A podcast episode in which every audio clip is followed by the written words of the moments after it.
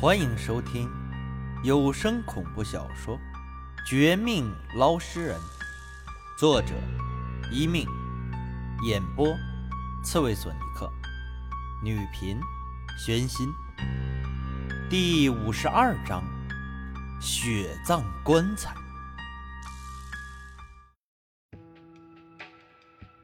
谁告诉你回魂阵是用来审问厉鬼的？那人是想害你，你小子居然这么糊涂！不说秦老八还好，一提起回魂阵这三个字，刚才还好心救我的钓鱼人，竟然脸色一变，露出一些怒气。这是他第一次生气，第一次没有钓鱼时的安闲闲逸姿态。我惊讶地看向他。正要问回魂阵怎么了，怎么不可以用来审问女鬼，却猛地一阵眼黑，只觉得周身大量鲜血流出，体力不支，就要倒地。低头一瞧，右肺部的伤口没有得到及时止血，竟然逐渐扩大，几乎都能看穿伤口后的背部。这一次我受伤极重。一股极为恐怖的虚弱感袭来，站立不稳的我直接往地上倒去。幸好，此时的钓鱼人动作更快，见我伤得如此惨重，立时没了刚才的怒气，反而一个箭步过来，一手将我扶住，一手抽出更多的钓鱼线，缠住我伤口的血肉，嘴里念咒，竟然奇迹般的止血。紧接着，在我彻底晕死之前，他眉头紧锁，似在犹豫，却还是果断地做出了反应。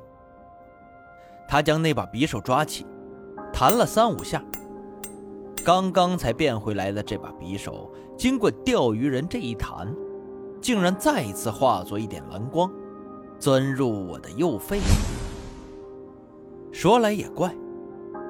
这蓝光进入我身体后，我的人虽然昏死，可意识却还保持清醒，看不见，听不到，但却隐约感觉到，他不但进一步替我止血，还来回穿梭，将我被女鬼打伤的肌肉组织、神经组织、血管组织等等迅速连接、恢复，仿佛就像是一把手术刀。正在替我做手术似的，然而，还是那种智能 AI 极高的手术刀，不用人操控，自行运作，简直神乎其神。我们家不是祖上捞尸体的吗？我爸哪来的这种智能匕首？该不会是偷来、盗墓来的吧？或者，这根本不是真的？而是我死前的幻觉、想象而已。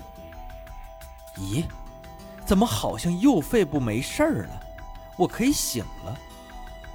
带着自己的意识飘荡许久，我终于感知到外界的温度、空气、微风和露水。再度睁眼时，却发现刚才经历的一切不是幻觉，不是想象，而是真的。眼前，一大一小两个男的正关注着我。大的自然是钓鱼人，他眉头紧锁，完全没了从前的潇洒，更没有我之前遇到时的舒适自在，反而像是有什么难以启齿的话要对我说似的。这种表情让我很惭愧，觉得自己好像拖累了小的吗？当然就是那个小鬼头鬼婴，他之前被女鬼打飞，受伤不轻，至今一脸红肿，但毕竟是鬼魂之体，加上没有致命伤，恢复速度很快。小家伙见我苏醒，第一时间欢快地跑过来：“青哥，你没事就好了，真好。爷爷，你快过来看看啦，青哥他没事了。”他的伤居然自己好了，有斩仙刀还不好的话，那也太对不起那把匕首了。小鬼头，你让开，你给我放哨，我有话对他说。钓鱼人的语气前所未有的低沉，将鬼婴叫开，让鬼婴飞到半空给我们放哨之时，更带着某种未知的谨慎神色，到了我这边。见他如此模样，我心中咯噔一下，直觉里有种不太妙的预感。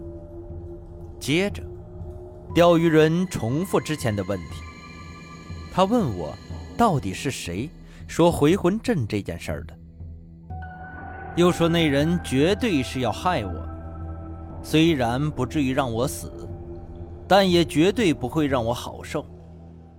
奇怪的是。钓鱼人偏偏不提刚才匕首的事儿，更没有说女鬼的下场，也没有给我解释他怎么叫做斩仙刀，心下万分诧异。在回答钓鱼人的问题之前，我忍不住朝自己的右胸口看了一下，这一下却将我当场惊呆。就见，明明伤势极重。伤口差不多半个拳头的右肺部，不但痊愈，连一个外伤的伤疤都没有，简直跟神仙下凡法术救我一样神奇。但我却知道这事儿极其不寻常，直觉里，这不是钓鱼人的手段，而是那把匕首，或者说是斩仙刀的效果。不是别人说的回魂阵，是我自己看书看到的。前辈，您究竟是何方神圣？为什么几次帮我救啊？还有，那个女鬼怎么不见了？你问出鬼婴集团的事情了？另外，我那把匕首……因着一点警惕，我没有说出秦老八，而是撒了一个小谎，还转移话题。将焦点回到钓鱼人身上。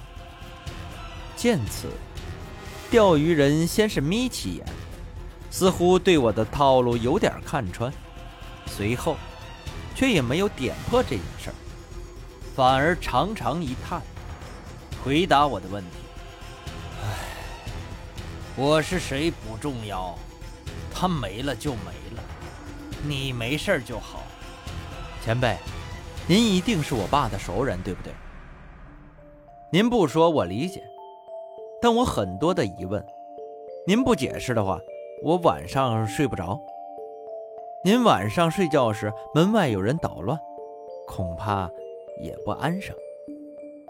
为了获得答案，我不得不威胁了他一下。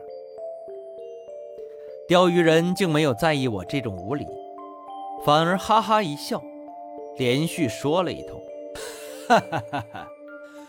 鬼婴集团的事儿并不难，难的是你骗得了别人，却骗不了自己。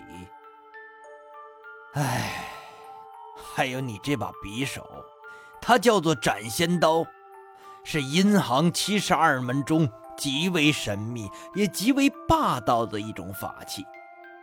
具体怎么样？你刚才不是见识过了吗？我帮你，不是没有一点要求的，只是时候不到，到了自然找你。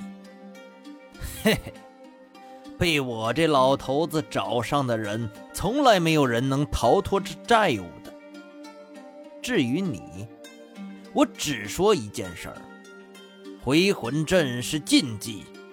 还不是普通的禁忌，它最大的好处是可以强迫对方回忆，问出线索。但第二个好处，你却不知道，它还可以趁机吞噬对方的生命力，无论那人是人，是鬼，还是别的，都会被。算了，你去做事儿吧。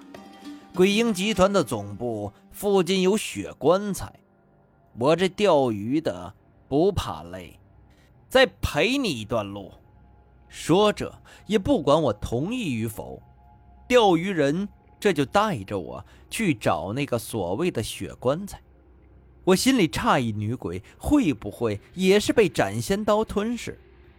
而小鬼头，竟然有些异常。第二次和钓鱼人见面，比我还要亲切，爬到他的肩膀上，洋洋得意，看得我都有些羡慕。天快亮的时候，我们两人一鬼找到鬼婴集团的江城总部。果然又是一个郊区的废弃工厂，却比之前的那个规模更大。而且，当我打算踏足下去营救廖明雪时，却被钓鱼人喊住：“你着什么急？那些棺材还没吃饱呢。”随着钓鱼人的目光，我抬头看向这片工厂四周的小山坡，却见。那些根本不是小山坡，而是一个个缓缓升起的血色棺材，竟迎着朝阳，一点点吞吐至刚至阳的太阳之气。这一幕，竟彻底的颠覆了我的三观。